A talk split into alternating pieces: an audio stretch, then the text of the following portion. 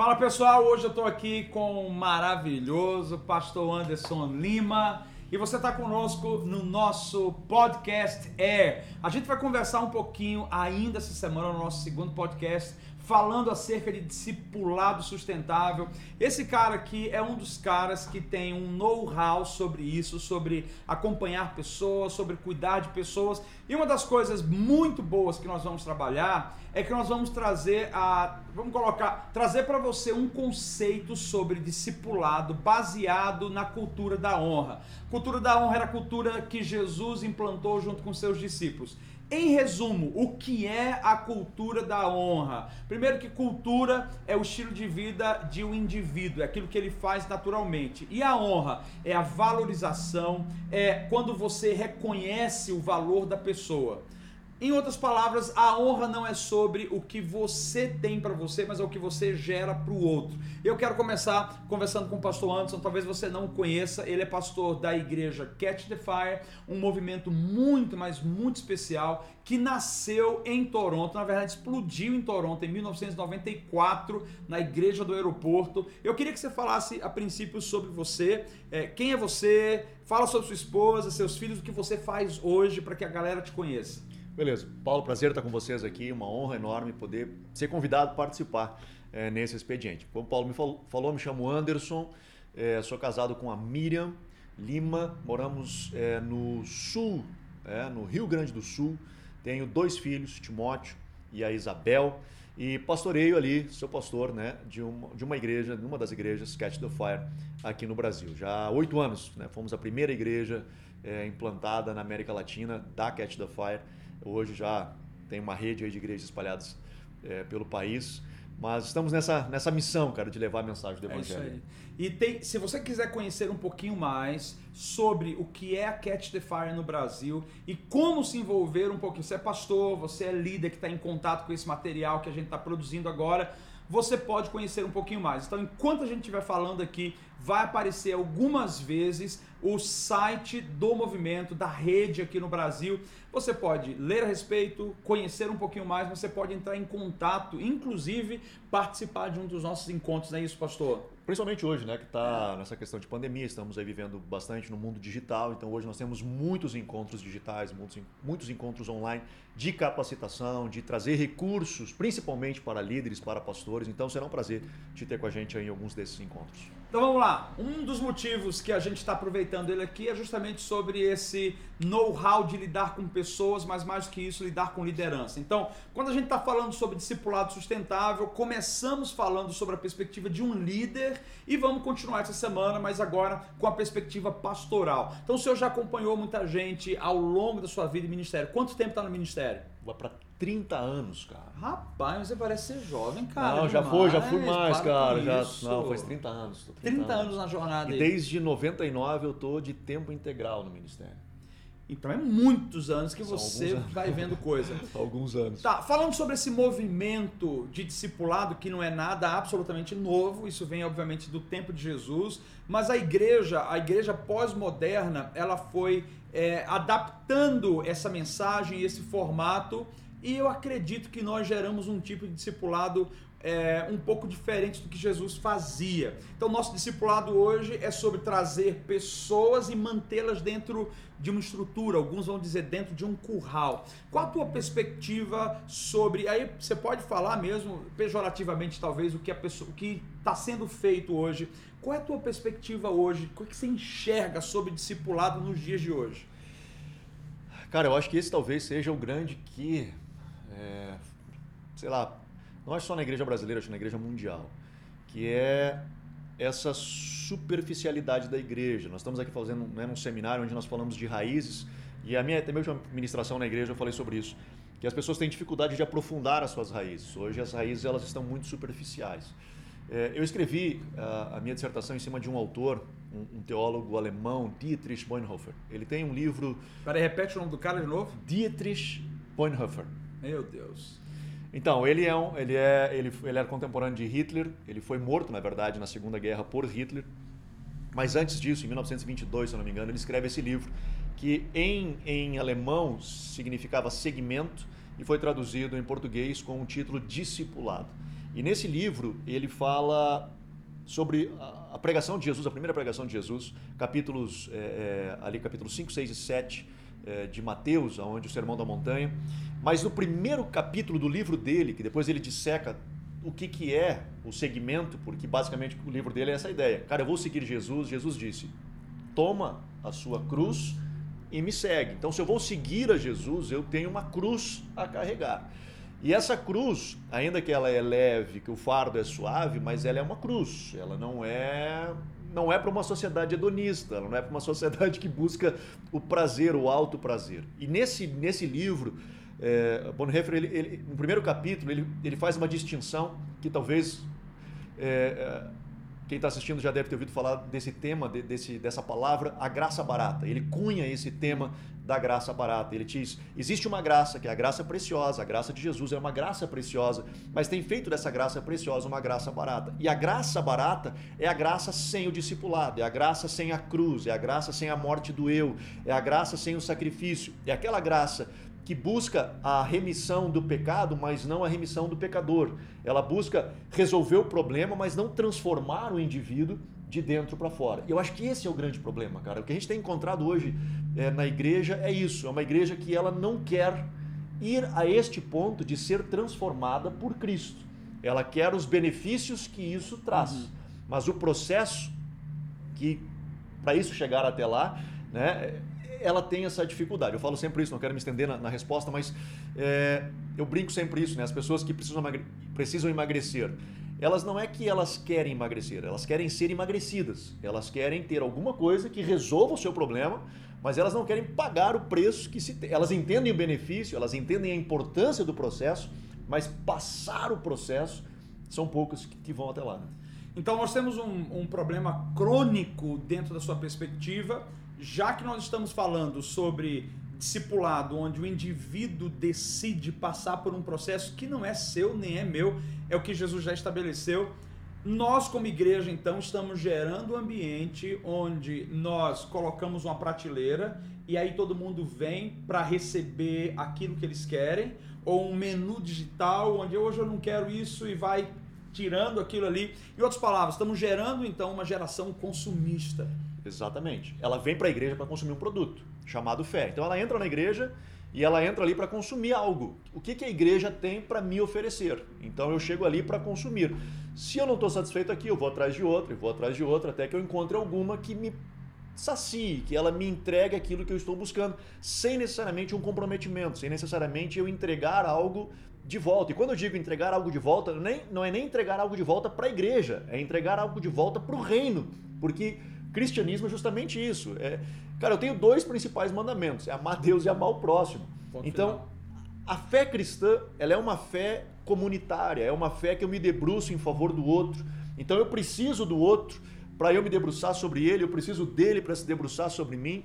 Ele vai ser a minha lixa, eu vou ser a lixa dele, e nós vamos entrar nesse processo todo e vamos crescer a partir dessa troca de experiência. E eu acho que e é justamente aí quando a gente fala sobre ser consumista, o consumismo ele é egoísmo em si, uhum. na sua na sua raiz.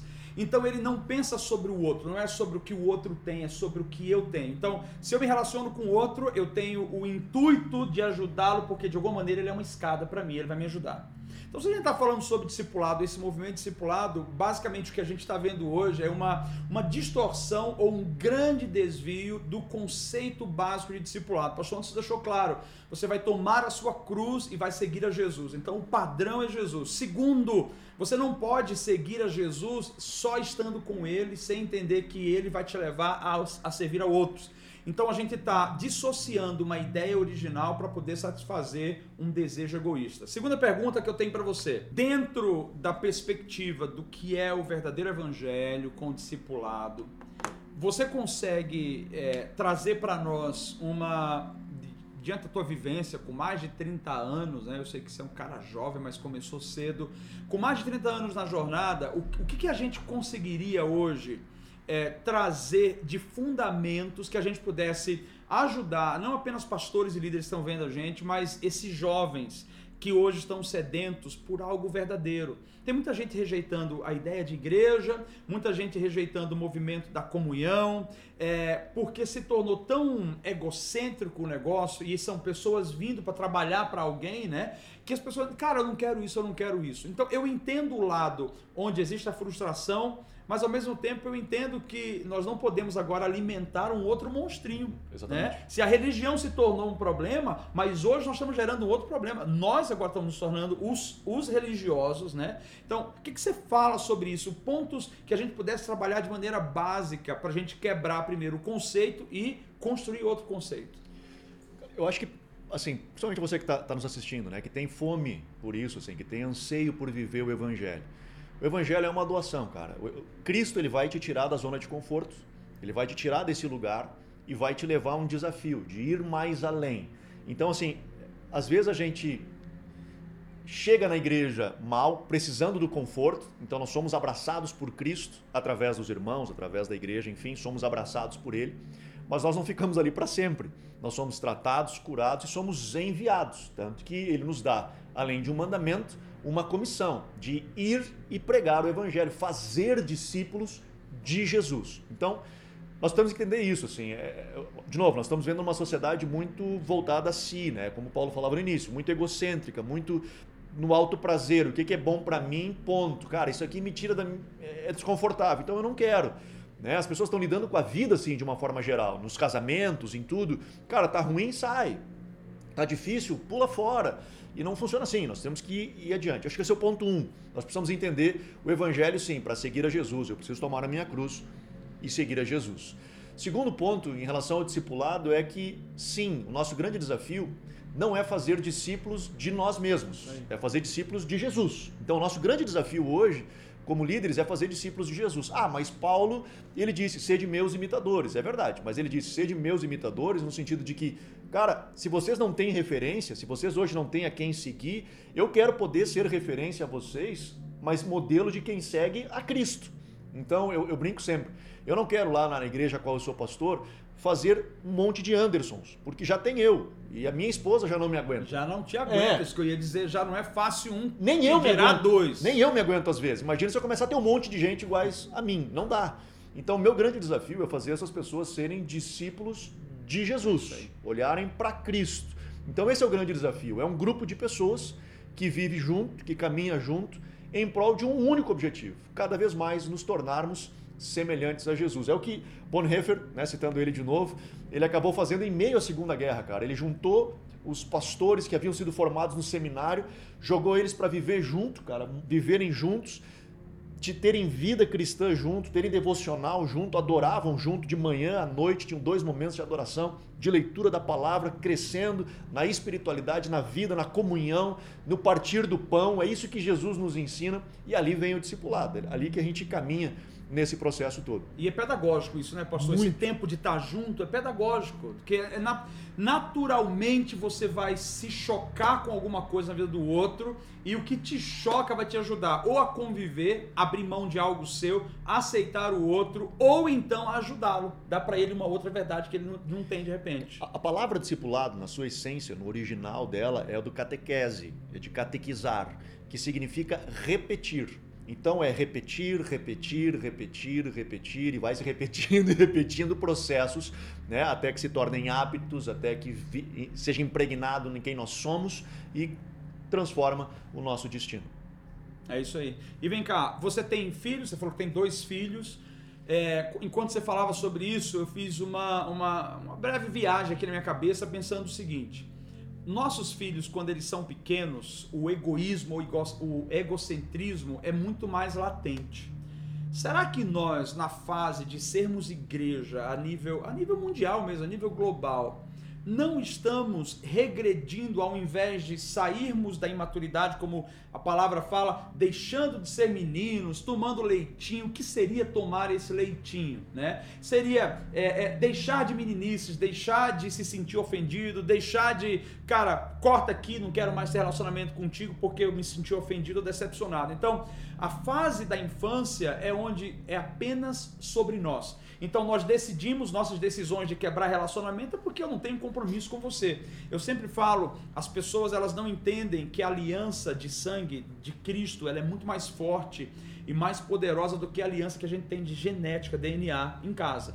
Só que em casa você tem momentos difíceis com seus filhos, tem momentos difíceis às vezes com sua esposa, mas por que, que você não, não abre mão deles, não desiste? Porque você tem um compromisso uhum. que vai muito além de um problema que vocês enfrentaram. Então, você tem coisas muito mais positivas. Só que dentro do ambiente discipulado, que a gente traz para comunhão, de amizade, de igreja, enfim, nós abrimos mão muito rápido, porque nós perdemos esse conceito de que é ficando juntos que eu vou me tornando maduro é, é permanecendo, é sendo fiel a um compromisso. Se eu não sou fiel ao compromisso do relacionamento, pode ter certeza, eu vou ser infiel em vários outros compromissos. Então, na minha perspectiva hoje, eu vejo que estamos regredindo no sentido de estamos nos tornando uma igreja menina, imatura, onde nós somos consumistas, vamos até ali para consumir algo, mas nós não estamos sendo maduros para entrar no processo de reprodução, que é isso que o discipulado faz, como você falou, uma sequência atrás da outra, eu gerei alguém,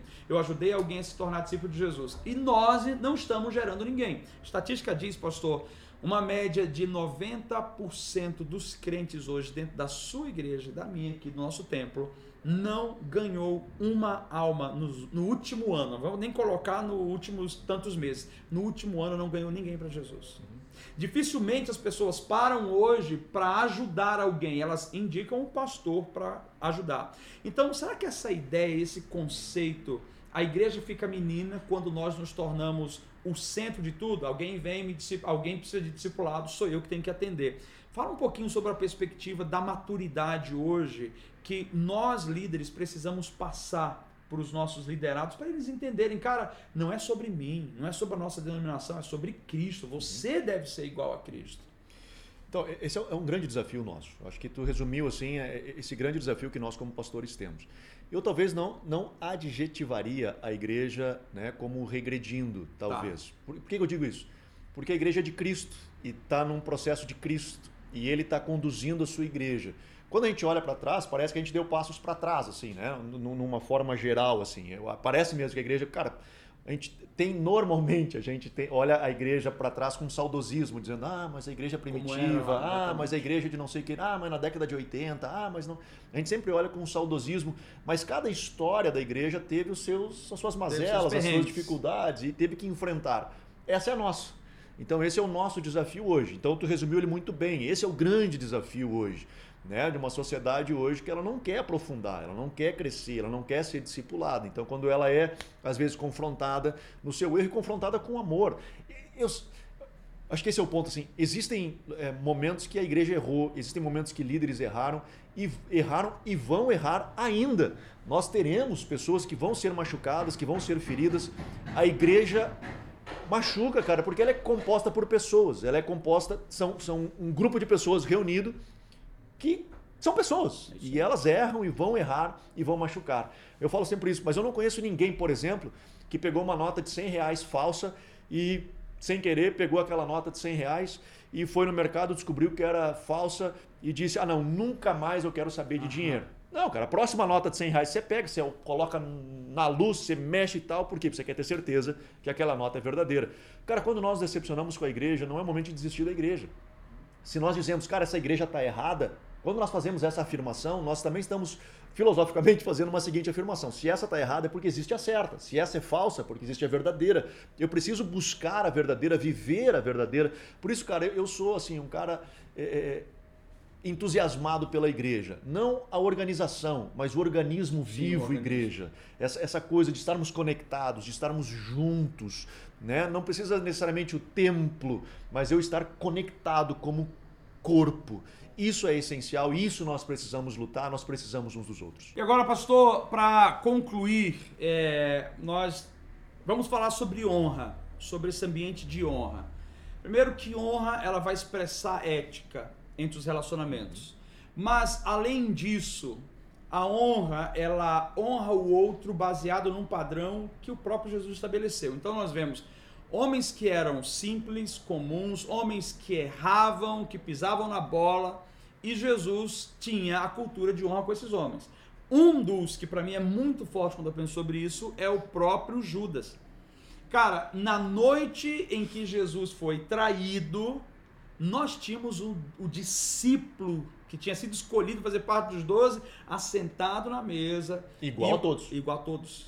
Mas não só isso, para o cara comer da mão de. Aquele que eu molhar o pão, a ideia de comer, é aquele que vai me trair. Era um ambiente, era, era escuro, não tinha essas luzes que a gente tem hoje. Então, quem estava comendo da mão dele sabia o que ele estava falando, mas nem todos estavam vendo aquilo. Então ele estava próximo, para comer da mão ele estava próximo. E em nenhum momento você vê Jesus desonrando aquilo que a presciência dele já identificava, que era a traição de Judas. Vamos falar um pouquinho sobre esse ambiente da honra, a importância da honra é, que parte de alguém que vai discipular outro, que vai gerar outro. Porque se não tiver honra, você não vai gerar alguém igual a Jesus, vai gerar alguém igual a você. Eu acho que o primeiro medo que as pessoas têm quando a gente fala de discipulado e honra é o abuso espiritual. Eu acho que esse é o primeiro receio que as pessoas têm quando assim, cara, vamos falar de discipulado, vamos falar de honra. Ih, não, não, não. Eu vou ter que ficar honrando o meu discipulador. É a primeira percepção que as pessoas têm. Eu vou ter que honrar o cara. Mas de onde vem isso? Ele. De onde vem essa percepção? Porque esse é o ponto. Honra não é isso, mas de onde vem isso? Cara, eu acho que veio do, acho que veio do abuso. Eu acho que ele nasceu do abuso. Ele nasceu da ideia de eu exercer domínio sobre o outro. Né? Em nenhum momento nós vemos Deus ele nos dando autoridade sobre outro ser humano. Né? Ele nos deu autoridade sobre as aves do céu, os peixes do mar, animais domésticos, animais selvagens, mas nunca sobre outro ser humano. Né? Justamente pela questão da honra, cara. Porque assim como eu devo de honrar quem está acima, eu devo de honrar quem está abaixo. Então eu, como líder, eu preciso honrar, tratar, como o exemplo que Paulo falava, Jesus lidando com Judas e lidando a ele com honra. Quando nós temos esse respeito, essa honra em ambos os lados, eu acho que funciona pra caramba o discipulado. Mas eu acho que nasce disso, cara. Eu acho que nasce do abuso espiritual. E eu entendo as pessoas que elas dizem, cara, eu não quero mais saber desse troço. Eu entendo o coração delas, eu entendo a, a ofensa que foi gerada no seu coração, eu entendo, ainda que eu as encorajo. Assim como teve o lobo, existe ovelha, Exatamente. existe o pastor que vai cuidar, existe o cuidado. Então nós precisamos buscar esse ambiente saudável. E quem sabe essa, é, talvez a gente não tenha tanto referenciais, né? A gente está vivendo é, em um tempo onde é, baseia-se, se assiste internet, você vê a, a base é sempre sobre o erro, sobre o pecado do outro. Cara, se a gente for abrir aqui um check-up, quem de nós somos é, tão ilibados a ponto de não ter uma falha, um não problema? Sobra um. Não sobra um. Então, eu não, não vejo em nenhum momento o trabalho de Jesus como o revelador de pecados se você for olhar de ponta a ponta e ele pregava arrependimento, o arrependimento justamente que você estava comentando com a gente hoje à tarde, o arrependimento das obras velhas, isso é, ele, ele fazia a pessoa enxergar a iniquidade que estava vivendo, mas ele mostrava quem a pessoa era. Então, esse trabalho, talvez, de mostrar quem o outro não é negativamente, eu acho que foi uma das portas do controle. Porque para você dominar a mente de alguém, você precisa mostrar que a pessoa é mais fraca do que você, que você é melhor do que ela, que você é mais santo, mais perfeito. Então, a, a gente olha hoje, a gente vê pessoas com medo. Ao mesmo tempo, eu quero só é, massificar um pouquinho mais isso.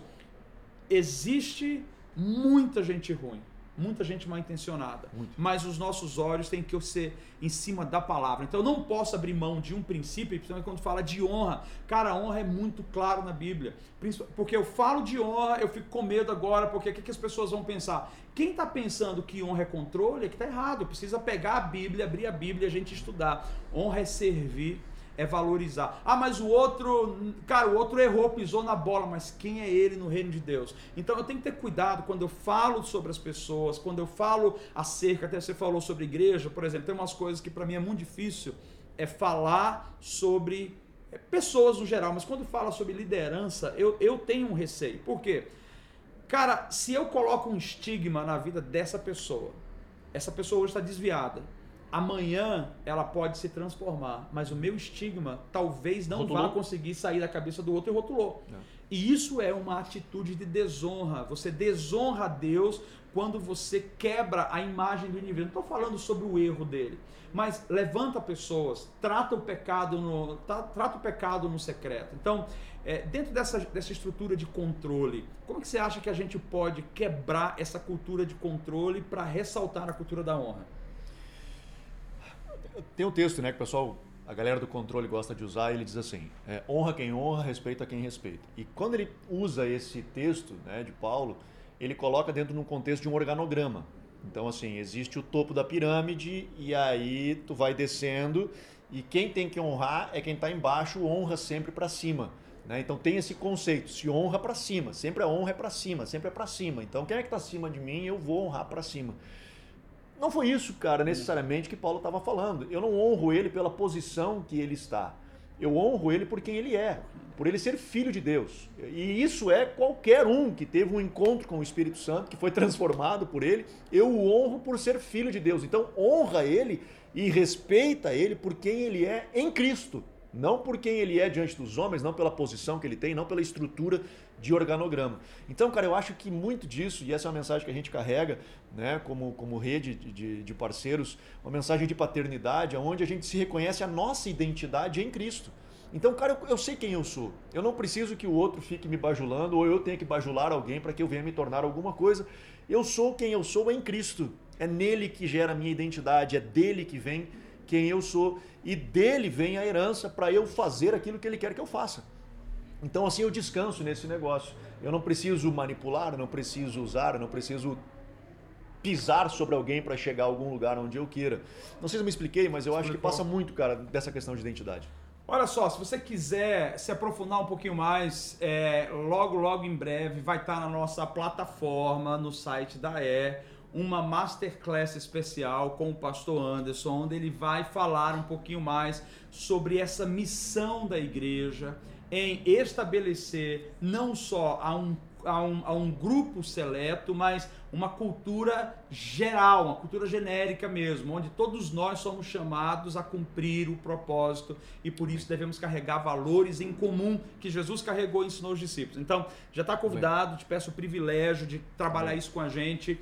É, breve, breve, tá? Você vai ter acesso aí à nossa plataforma. Se você está ouvindo agora, se você está ouvindo depois de alguns dias que foi lançado esse podcast, você vai pegar agora esse site que está sendo aí apresentado para você, entra, pesquisa quem nós somos e vê como que você pode se tornar um assinante da nossa plataforma e ter acesso a esse arsenal de material que está aí, ó, sendo preparado para você. Pastor Anderson, cara, me dá consideração final aqui, muito bom ter você participando conosco. Fala rapidamente uma coisa, um conselho que você daria a esse pastor, a esse líder, ou a essa pessoa que está dizendo assim, eu tenho desejo de servir a Deus, eu não sei como. O que é que, o que, é que acendeu o teu coração para servir o Senhor? Traz aí para nós. Às vezes você vai resgatar de alguém, ou às vezes você vai incendiar alguém que nunca sentiu isso. Puxa, cara, difícil. que responsa. Mas assim, cara, eu lembro, tu falando isso, eu lembrei das primeiras vezes que eu vi um pregador e que eu cheguei na igreja e que queimou a chama dentro do meu coração de poder levar essa mensagem e poder ser usado por Deus para ver vidas serem transformadas como aqueles caras transformaram a minha. E a partir daquele dia, cara, eu não consegui pensar em outra coisa a não ser dedicar a minha vida para que outras pessoas pudessem ser transformadas e terem as suas vidas impactadas pelo reino de Deus. E né, a Bíblia já diz aquele que almeja ao episcopado, aquele que almeja estar neste lugar, excelente obra almeja, porque nós temos a missão, através do Espírito Santo, mas sendo colaboradores com Cristo, colaboradores de Cristo, né, no reino de Deus, para ver vidas transformadas. E cada vez que a gente vê um testemunho de alguém que chega e diz, cara, muito obrigado. Ontem aqui mesmo ainda uma pessoa chegou e disse para mim, me emocionou, dizendo, cara, a tua vida, a tua decisão, a tua escolha impactou a minha vida, mudou a minha história. Cada vez que a gente ouve essas histórias, diz, cara, Está valendo a pena o sacrifício, está valendo a pena a renúncia, está valendo a pena a gente seguir dizendo sim para Jesus. E eu quero encorajar você, diga sim para Jesus, vai valer a pena. É isso aí, galera. Faça valer a pena. Até a próxima, então. A gente se encontra de novo. Você pode encontrar esse podcast tanto com vídeo no nosso canal do YouTube, Paulo Silva Talks, ou você pode entrar direto no nosso Spotify também. Baixa, envia para alguém, abençoa a vida de alguém. A gente vai estar se aprofundando mais no assunto do discipulado sustentável. Deus abençoe e até a próxima. Valeu, pastor. Valeu, meu querido.